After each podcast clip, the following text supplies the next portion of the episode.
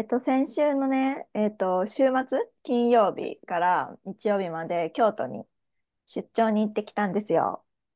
いいね、京都。そう、すごい良かった。なんか、思っ、なんか気温がすごい寒いかなと思ったから、めちゃめちゃいろいろマフラー持って、手袋持って、帽子持って、みたいにしてったんだけど、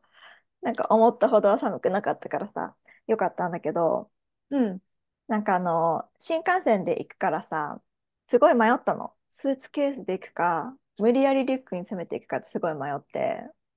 2泊だしね。そう、2泊だし、でも1泊でも2泊でもすごい変わるわけじゃないけど、冬ってセーターとかすげえ重う、なんかこう、かさばる感じすうん。るじゃん。で、あとお土産もさ、なんかお茶買ってきてとかさ、なんかお母さんとかに頼まれててさ、かさばる系のお土産？だから、まあ悩んだ結果、スーツケースにさ、した、したんだよね。で、まあそれはすごい正解だったんだけど、で、なんか新幹線のさ、席を、もちろんなんか金曜だから混むかなと思って指定席を取っていったの。で、なんかあの、私、東日本のだとエキネットで自分でなんかオンラインで見てさ、この席って言って選べるんだけど、なんか西日本だと、そのエキネットがなんかつながってなくて、多分その切符を駅の場所で直接購入するか、もしくはそのカウンターのお姉さんとかにお話しして買ってもらうかなんだけど、私はなんかその時自分で買う、買うよりもなんか、まあ、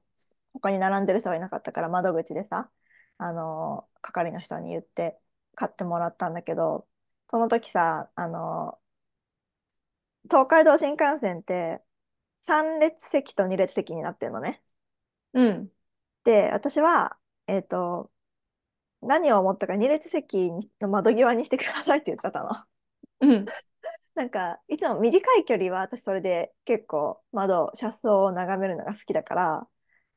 そうやっていくんだけど、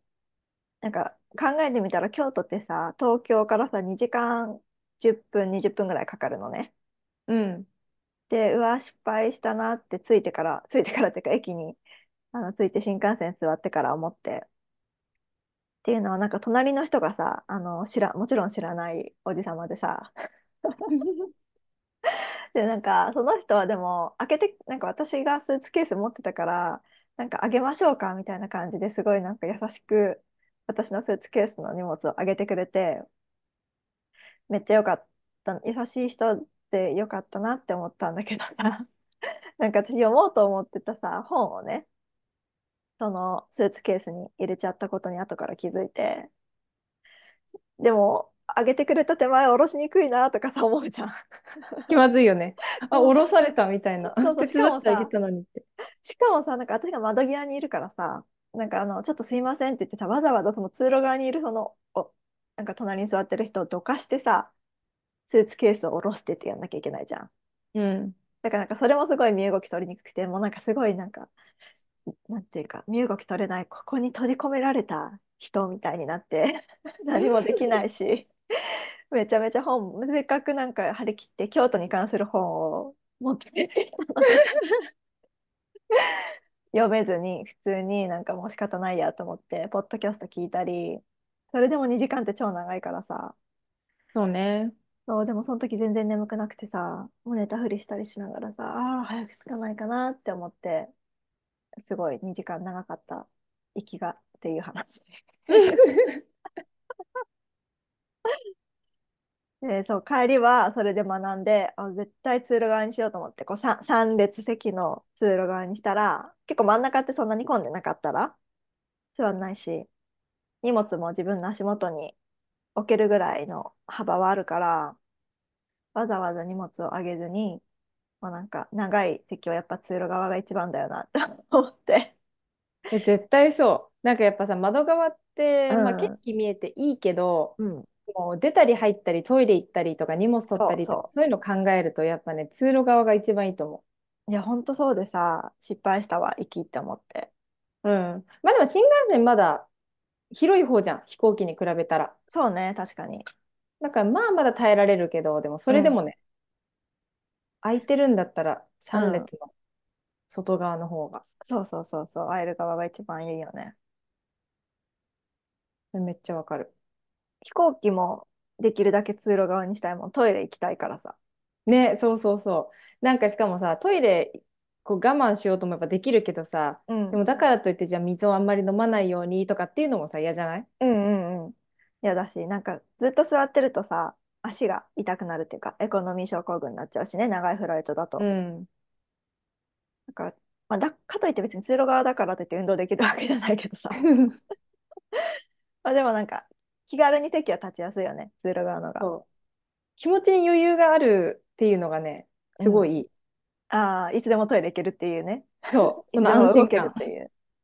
確かに。何かこう、エバキュエートするときも一番通路側がいいかも。うんうん。そうそそうなんだよね。だからさ、まあ、席間違ったな、行きはって思って。う。うん。あとさ、その目の前に帰りに座った男性の、外国人のがたいのいい男性が2人いたんだけど、なんか、あ、これそうだよね、それ賢いよねって思ったのが、あの、つ、その2人お友達なんだけど、お隣同士じゃなくて、通路を挟んで隣同士に座ってうて、ん。多分お互いがたいがいいからさ、多分2人席とかにギュッと収まると多分超窮屈なんだよね。で、多分出にくいじゃん。もし3列に座ったとしても出にくいから、多分通路を挟んで、なんかあの、隣に座ってて、あ、これ、それ賢いよ、君たちってすごい思った。確かに。結構外国人それやってるイメージがある。席、うん。あ、通路挟んで隣同士。多分狭いからね。そうだね。うん。っていうのもあると思うし、私はそれすごい賢いなと思った。うんうん。でもなんかどうしてもさ、女子旅とかだと絶対さ、わざわざ離れないよね。女の子同士えわざわざ話せない。だから、私も、うん、友達とかと行くときは絶対、もう3人なら3人席座るし、2人うん。なら2人席で喋るなって思って、面白いわかるわかる。なと思った。ねえ。うん。じゃあ。次からは、うん。ちゃんと通路が取るように気をつ。けてください。今回はちゃんとあの、帰りはちゃんと新幹線の係の人に、3人席の通路側お願いしますってちゃんと言った。うん。誇らしく言ってやった。誇らしく。ハーベストラジオ。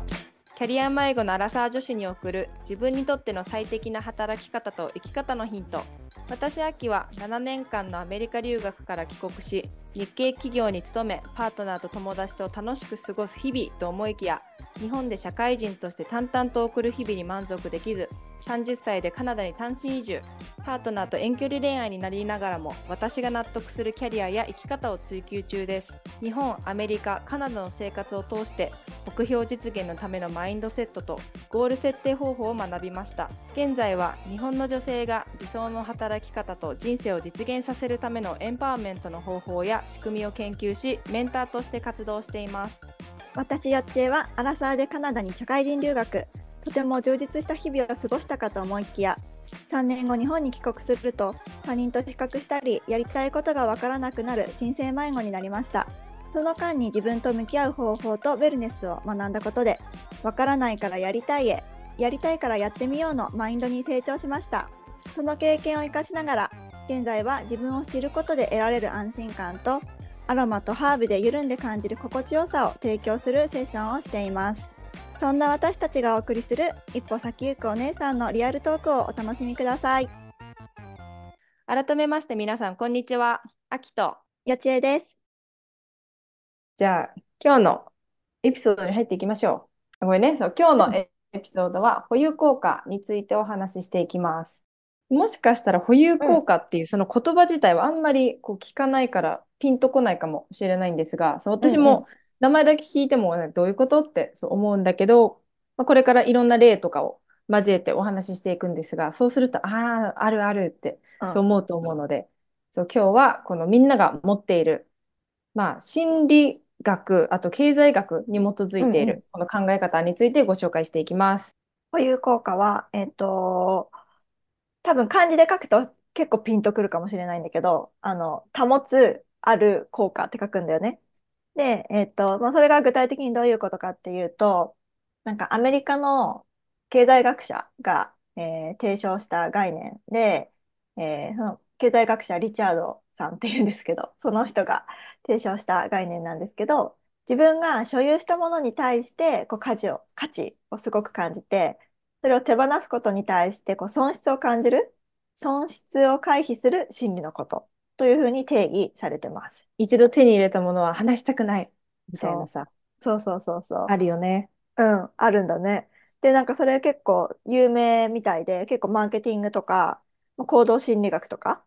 にもすごい使われてるみたいなんだけど、この保有効果は英語で、なんていうのこれ、エン、エンドーメントエフェクト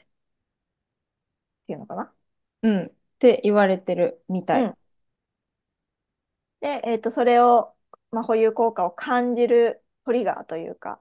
を、えっと、2つ、えーここでも言っていて、1つが所有しているっていうことだよね。えっと、自分がすでに持っているものを持っていない同じようなものよりも高く評価することが研究で繰り返し示されているっていうことえー、その品物が購入されたものであろうと、贈り物としてもらったものであろうと、あ自分が持ってるものの方が同じようなものより価値高いよっていうふうに思うってことなんだね。うん。面白い、ね。うん。で、もう一つのトリガーが、えー、心理回避。ロスアバージョン。あ心理を回避。心理回避。心理を。あ、回避する心理ってことか。うんうん。同等の利益を得るよりも損失を避けることを好む個人の傾向が、えー、この2つがトリガーとなって保有効果、まあ、つまり手放すことに対して損失を感じるっていう心理になりやすいというふうに言われています。えっ、ー、と、なんかこうやって聞くとさ、うん、ちょっとえどういうことなんだろうとかってまだそうクリックしないかもしれないので、うん、これからあの、この経済学者、リチャードさんが行った有名な実験があるそうなので、まあ、その実験を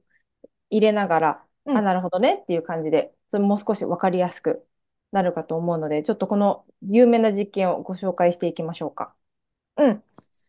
これね、すごい有名で、どこの、あの、私が、うんと、サーチした記事でも、うんと、聞いたポッドキャストでも全部この実験を紹介してたから、多分これが本当に代表的な有名な実験なんだと思うんだけど、えっと、この所有効果についての実験を一つ紹介します。えっと、まずね、大学生、まあ、一つの大学の、えー、大学生をランダムな2つの A と B っていうグループに分けて、その大学のロゴ入りのマグをグループ A の方にだけあげたのね。例えば、まあ、東京大学だとするじゃん。日本的に分かりやすく。うん、で、まあ、東京大学の、えっ、ー、と、まあ、100人とか、えー、の、100人は多分多すぎたな。50人ぐらいのランダムな生徒をピックアップして、東京大学の中で、じゃあ25人は A グループ、25人は B グループっていう風にめちゃめちゃランダムな2グループに分けて、じゃあこのグループ A だけにこの東京大学って書いてある、えー、マグカップをあげますっていう実験をしてで、さらにそのもらう様子を B は見てるのよ。あ、なんかマグもらってるあのグループみたいなのを見ているっていうものです。で、えっ、ー、と、まあ、A が、グループ A がマグをもらった方で、グループ B がマグをもらっていない方です。で、これのあの研究というか何をしたかというと、えっ、ー、と、A グループに、じゃあ、えっ、ー、と、あなたが今もらったマグは、えっ、ー、と、まあ、購買とかで6ドルで売られてるマグなんだけど、そのマグをなんかどうしても欲しいっていう人がいたらいくらで売りますか？いくらで譲ってあげますか？っていうのを提示させたのね。で、一方 B グループには、なんかその A グループがもらったあの東京大学って書いてあるマグがあるんだけど、そのマグいくらだったら欲しい？っていう質問をしたの。うん。で、そしたら A グループは平均的に、じゃあ、7.12ドルだったら売ってあげていいよって言ったのね。うん。この、まあ、平均、みんなが言った平均で言うと。だからつまりもう、自分がもらったものは6ドルよりも価値が高くて、もうプラス、もう1ドル、12ドルぐらいの もので、まあどうしても欲しいっていうんだったら売ってあげてもいいけど、みたいな感じで、まあ7.12ドルっていう額を提示したのが A グループもらった方なんだけど、えっ、ー、と、じゃあ、欲しい、いくらだったら買うって言われたグループ B の方の平均の単価は、なんと半額以下の2.87ドルだったら買ってもいいよって言ったそうなんですうよ。ん。だからもうこれはこの研究結果からあのリチャードさんが指摘していることは人は自分がすでに所有しているものを高く見積もる傾向を持っているっていうことを、えー言っています。一回手に入っちゃうと、うん、手放すのが、なんだろう、もったいないとか思うから高く売ろうとしたり、そこれはもっと価値のあるものだって思い込う。うむん、のかな？うん、そうだと思う。やっぱりね、あの、それこそさ、さっきのあの、共有効果の、まあ、トリガーのうちの一つでさ、自分がすでに持ってるものの方は、なんか同じもの、同様なものに比べて価値が高いっていうふうに 思う、思うんだろうね、人間はその心理として。うん。あとは多分、あの、やっぱ回避したい心理で、さっきあのトリガーでも言ったように、これを6ドルのものを手放すっていうぐらいだったら、なんか6ドル、なんかその、な、何ドルお金を払ってもらうよりも、なんて言うんだろうな。手放すことの方に損失をすごく強く感じるっていうか、手放すことがす、もらうことよりも手放すっていうこ影響が多分人間にとってすごく大きいっうんうん。ていうことを、えー多分指摘できると思うんだよね。だから、これってなんか、まあこうやって見ると、ああ、そうなんだ、みたいな感じだけどさ、なんか結構身近な事例で言うと、なんかさらに分かりやすいなっていうふうに思ってて、うん。なんかね、あのーこれは、例えば、えーと、同じ1万円を、まあ1万円っていうお札があるじゃん。1万円の価値をさ。歩いてて、もら、歩いてて1万円が落ちてたとするでしょ？なんかめちゃめちゃ普通にランダムに道に。まあそれがさ、本当は、まあ、警察に届けるとかそういうことはとりあえず置いといて。1万円をランダムにもらった時の1万円の価値と、自分が、あ、じゃあお年玉にしよう。お年玉、お年玉として1万円もらった時の価値と、自分がそのもらった1万円をお年玉としてもらったのに、まあ、何かのきっかけでお年玉を落としちゃったって持ってた、本来は自分が持ってたそのお年玉の1万円をなくしたっていう時のその衝撃度合いっていうのって、もらった1万円よりもなくした1万円の方が大きいらしいよ。確かに、それはわかるかも。うん。だからそれが多分このマグとか全てのものに雑貨とかにも言えると思うんだけどもらったものよりも自分が持ってるものを手放すっていうことに対して人はそもそもすごくこうい嫌がるというか衝撃というか一番こう影響を感じるっていうことはここでも指摘されてることの一つだった。これどんどんさ、うん大人になってったり、あとは、まあいろんなステータスだとかなんだとかっていうのを手に入れていくごとにどんどんこれ増していきそうだよね、この保有効果。いや、そうだと思う。だからさ、これがさ、なんか多分うまくさ、あのー働く？働けばいいけど、なんか、手放せばいいのに手放せないっていうことをさ、やっぱ大人ってしがちじゃん。うん。それって例えば、まあ、マキが言ったけど、やっぱ一番大きいのは仕事とかに関してさ、ポジションとかタイトルとかさ、あと今もらってる年収よりも低く見積もられたくないみたいなやつってめっちゃあるよね。うん、あるあるある。特にこう力とかさ、ステータスそうそうそうに関係するものはね、特に。そうなんだよね。だからなんかね、そう、うん、転職とかで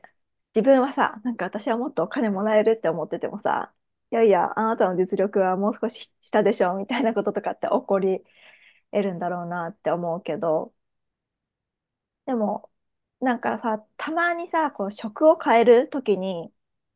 とか、あとは大手からベンチャーに入って、ベンチャーだとやっぱどうしても最初の給料、初年度とか2年目の給料は落ちちゃうけど、なんか長い目で見たら絶対こっちの方がこう伸びしろ、給料とかの伸びしろがいいっていう場合でも、結構人ってその手前のっていうかその今起こる変化に対してのなんかそれが変わることっていうことに対してすごく、なんて言うんだろうな、嫌だなって思うというか、現状を維持したいっていうふうに思うから、うん。例えば、1年目は100万下がりますけど、2年目、3年目以降は、まあ、300円、300万ぐらい上がる可能性がありますよっていう仕事と、まあ、次、1年目はなんか今、今より、そんなまあプラス10万か20万ぐらいだけど、今後も上がり幅はそんなに見込めませんっていう仕事だとしたら、結構すごい悩むと思う。人って。そうだうね。ん。上がるかもしれないっていうさ、期うん。待はあるけどさ、そのうん。前に一回下がるじゃん。それそうがやっぱり嫌だって。思うよね。今より悪くなるみたいな。そうなの。だから、どうしてもなんか、ちょっと遠い未来というか、近未来のことを考えて長い目で見たら、今する損って大したことなくても、なんか、現状維持とか、現状から下がるとか、それこそ持ってるものを落とす？みたいなのが、すっごいしづらい脳の仕組みになってるんだよね、人間って。うん。でもさ、なんか面白いのはさ、こうロス、何かをロスする？とか何かうん、失う、下がるとかさ、そういうネガティブな時の場合はさ、こう現状のことをすごくフォーカスして考えうん、るのにさ、うん、何かを得られるみたいなのだとすごい先の方まで考えられるじゃん。うん、うん、確かに。なんかそれ面白いよね。何か得られるかもしれないとか、うん、プラスのことが起きるかもしれないっていう状況の時はさ、なんか何ヶ月後は何年後はこれぐらいのお金があってこれぐらいのステータスになっててとかってさ、うん、そういう先の未来のことを重要に思うのに、うん、うん。なんでこういうちょっと下がるとか悪くなるっていう時だと、目先のことしか考えられなくなっちゃうんだろう。そうだね。本当そうだと思うけど、なんかさ、現状維持バイアスっていうのがそもそも人間には備わってるんだよね。で、なんか現状維持バイアスっていうのはもう変化したくないの。人間の脳って。うん。人間の脳ってさ、人間をさ、もうこの私という人間を生かすことが脳の使命だから、なんか死んでほしくないから、今までだ、今まで死んでこなかったんだから死んでこなかった同じ道行こうよみたいな感じなんだよね。うん。だから、もしかして給料ちょっと下がったら死ぬかもしれないって今時ないけどさ、でもさ、脳は、脳はだってもう何年も、もう何千年も前からさ、狩猟時代からさ、私たち人間を守ってきてくれてるものだから、そうなった時に、あ、昨日死ななかったから昨日と同じ道で行きたいわけ。脳、脳的には。なるほどね。そう。なんで昨日死ななかった道行かないで明日違う道行くの死ぬかもしれないじゃん。で、脳は私たちを守ってくれてるわけですよ。それが現状維持バイアスっていうか、あ、死ななかった道に行きたいの、脳は。だからすごい私たちを守ってくれてる守護神的な感じなんだけど、でもそれはやっぱりね、何千年も前は、もしかしたら、ね、昨日いなかった、獣がいなかった道を行ったらそれがまた今日の正解かもしれないけど、現代は別に、特にまあ日本とかに生まれ育ってる限りは別に、ちょっと給料が落ちたからとか、その目先、ちょっとこう違う、なんて言うんだろうな、違う道を行ったとしても、なんか大丈夫なんだけどさ、それはさ、なんか脳、脳的にはね、もう何千年前からの思考が追いつかないわけですね。だからそこのバイアスっていうか、なんだろう、ああ、みたいな変わらないで、みたいに思うんだと思う。なるほどね。そ うそうなんだよ。だからね、それがすごい、まあ、ありがたいんだけどね、脳は私たちを、私たちの命を守ってくれて、でも大丈夫ですって脳に言い聞かせてあげないと大丈うん。夫です、死にませんからって言って、そう、聞かせてあげるっていうのが、まあ、大事かなっていうふうに思う。脳を騙しながら肉っていうのは大事だと思うんだけど、そう。えっと、これでさ、あの、私、この、まあ、保有効果っていうことを調べていく中で、これなんかめちゃめちゃマーケティングというか、にも活かせるじゃんっていうことが思ったのがさ、いくつかあって、なんか一つ目が、あの、まあ、普通に物理的にあるお洋服屋さん？オンラインショップ。とかじゃなくてね。物理的に行くお、お洋服屋さんとかさ、ペットショップとかだとさ、特にそうだけどさ、なんかあの、これなんか、一旦持ってみますかとか、一旦試着してみますかとか言われるとさ、で、なんかまあ試着ただだしな、みたいな感じで試着すると、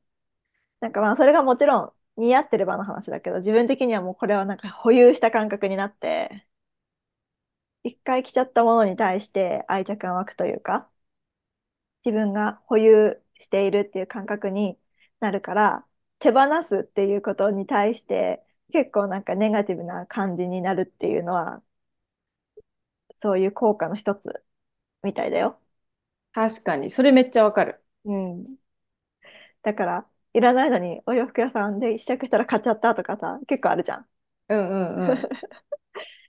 で、それもだからマーケティング効果というか、まあ、保有効果で、とりあえず一旦持たせて、あ、自分の持ち物っぽい感じにしちゃう？みたいな。なるほどね。なんかそよくさ、こう何日間トライアルみたいなさ、う。いや、本当そうだよ商ね。商品とかも多いじゃん。だからそうん、れもきっとうん、一回試してみて、で、それがまあ良かったらに限るうん、と思うけど、これだ、や、嫌だったらとかダメだったらもちろうん、ん、あ、もうこれやめようとはなるけど、それで、まあエクスペクテーションより例えば良かったとしたら、うん。これちょっともう慣れちゃったし、手放すのもったいないとかっていう気持ちにはなるよね。そう、本当そうだと思う。なんかさ、あのーなんだ、今本当にいろんなサブスクが多いけどさ、で、家具のサブスクとかもあるわけだしさ。うだかん。らそういうのって最初始めるのは安かったりするじゃん。サ、そうね。サブスクのサービスって。だけどやっぱちりつもなわけよ。でもその便利さとかさ、そのものがある生活に慣れちゃうと、それこそこの保有効果というか、自分が持ってること、ものを手放すことに対して、こう、ネガティブな感じを受けるから、なかなかわざわざなんか解約するっていう作業をしないからさ、自動的に使ってなくても自動的にお金はさ、引き落とされるのに、うんうん。自分のお財布からお金を出してないっていうだけで、なんか、お水のようにお金が流れてるよねって思って怖いなって怖いよね。実。際にこうさ、そ払って、フィジカルでやってないう。うん、からさ、うん。忘れちゃったりするじゃん。あ、そういえば実は払ってたみたいな。そうそうそうそう。それってでも本当、お金を払うっていうことに対してもそうだね。今思ったけど、現金を払う時の2万円とさ、カードで切る2万円の価値全然、なんか、一緒なんだけどさ、なんかこの感覚としてさ、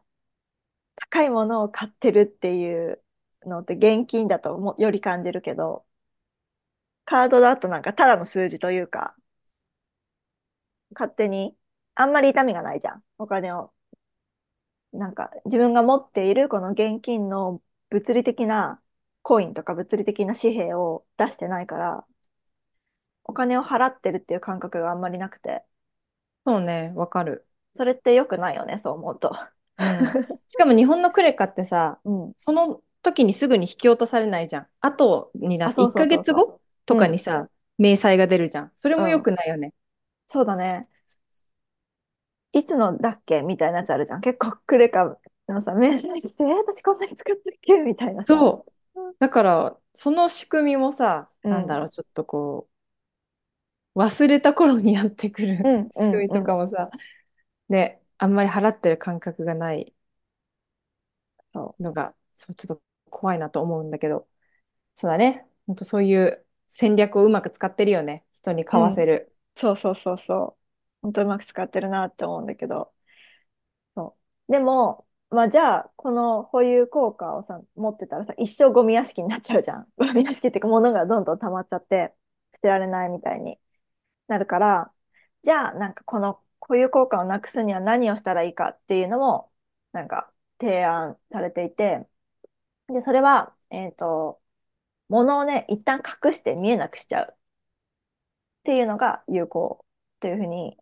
えっと、私が読んだ記事では書かれていました。で、へえ。それって結構私もやってるんだけど、たまに。なんかあの、物をさ、あの、整理したいなって思って、でも、もしかしたら、絶対着ないものはもちろんさ、なんかもう、はい、ゴミって思うけど、なんか、一旦どうしようって思うものあるじゃん。これ、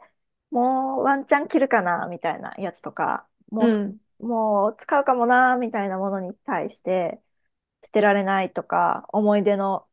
あるものだなとか、っていうのってやっぱすごく捨てるのが難しかったりするけど、かといって、もう一年も着てないよな、みたいな服とか。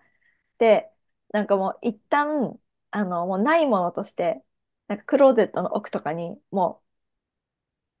う見えないものとして扱うみたいな感じで、でかい袋とか紙袋とかに、もう保留ボックスみたいなやつを作っといて、そこになんかもうぶち込んで、もうどっか1年間ぐらい隠しちゃうらしい。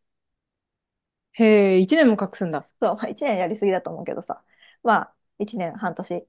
隠して、で、本当に出番がなかったら、なくても平気なわけじゃん。半いや、そうだ年一年。ね。だからね、で、なんかその時、あ、どうしても使いたいなと思ったら、その、お思い出すだろうし、その、どっか倉庫とかにしまってあるっていうことを。だから、そうやって、物があるからあるものっていうふうに認識してるから、忘れちゃえば、なんか、あ、こんなものあったなっていうのを思い出して、まあでも使わなかったしなって思って、あの、1年後とか半年後とかには捨てやすくなっているっていうことは言ってました。うん。なる私ほどね。もやる。うん。なんかさ、でも、こう、マテリアルとして、もううん。物として存在しているものはさ、こうやって、まあ、な、見えなくしたりとか、なか、まあ、なかったように、なんだろう、こう日常生活を送ってっていう工夫できるけどさ、うんうん。物じゃないもの、例えばそのた立場っていうか、ステータスとかさ、んうん。給料とかだとさ、難しいよね。いや、それはまた別次元の話だよね、きっとね。超むずういよね。ん。確かに。ステータスはそう、なんか私も、なんかこの保有効果だなってすごく思うけど、やっぱり前の職場から転職するときにさ、なんか前はなんかこう役職というかタイトルついてたけど、今回はついてないところだったときに、なんか一瞬どうしようかなって思ったもんね。なんかうん。また平に戻るのかみたいなさ。思ったかなって思ったし、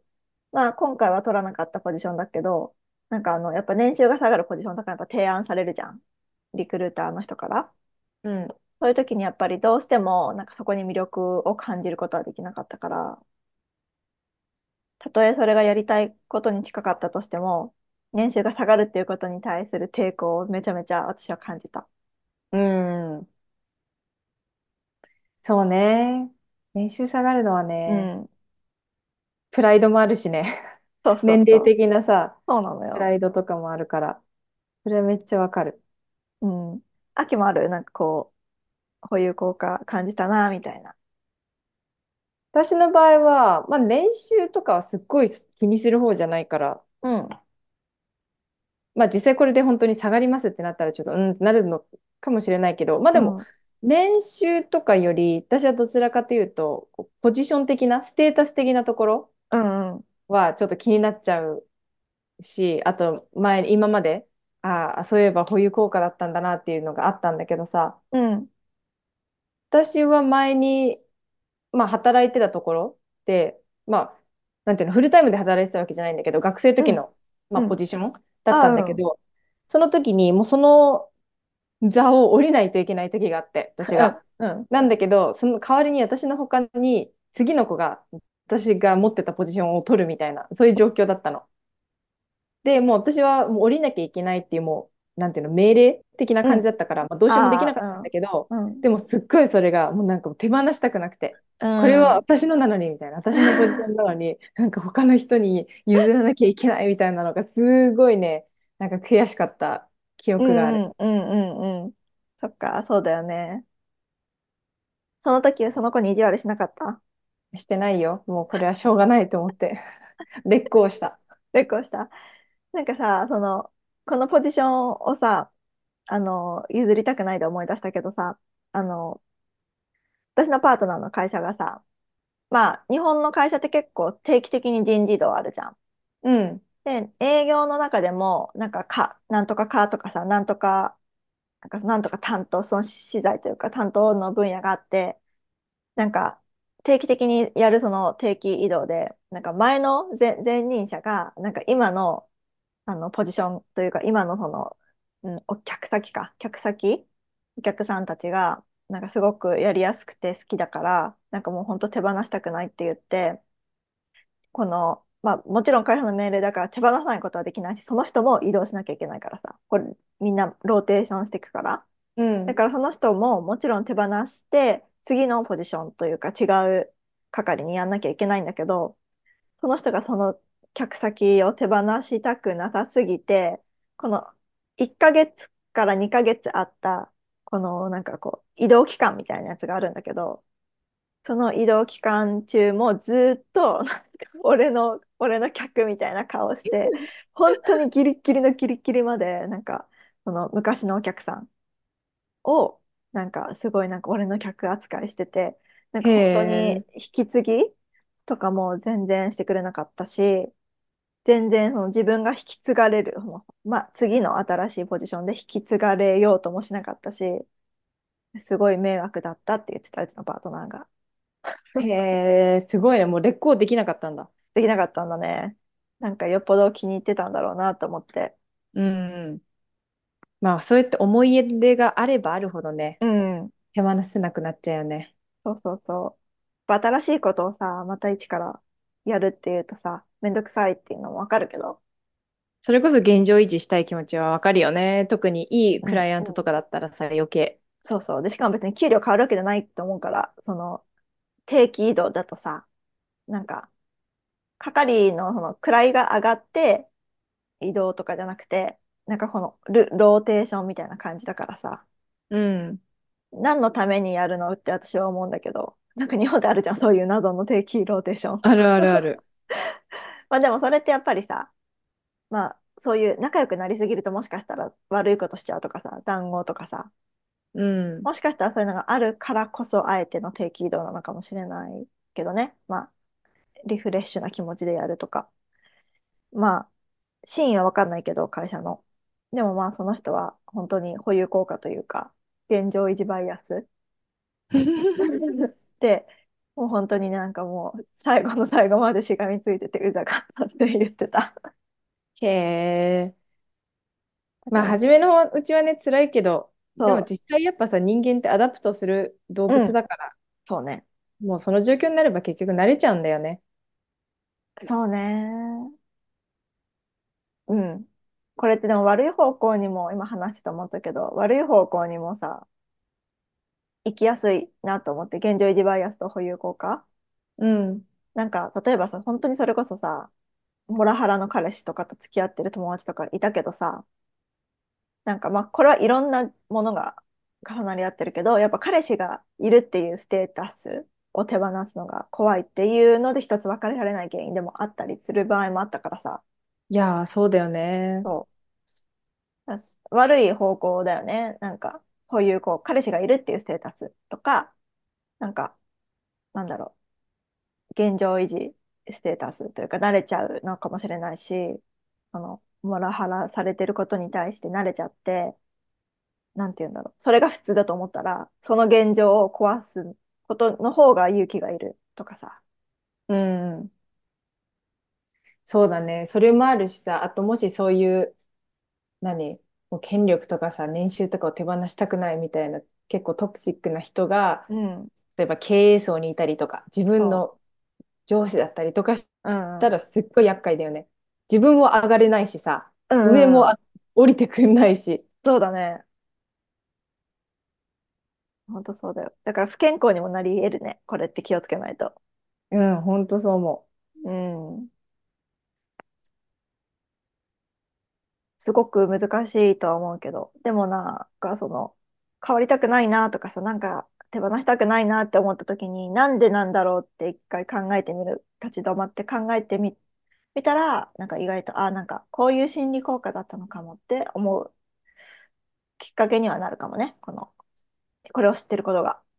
う。そうだね。そもそもこれ、うんこういうことがあるっていうのを知ってるのと知ってないのじゃ全然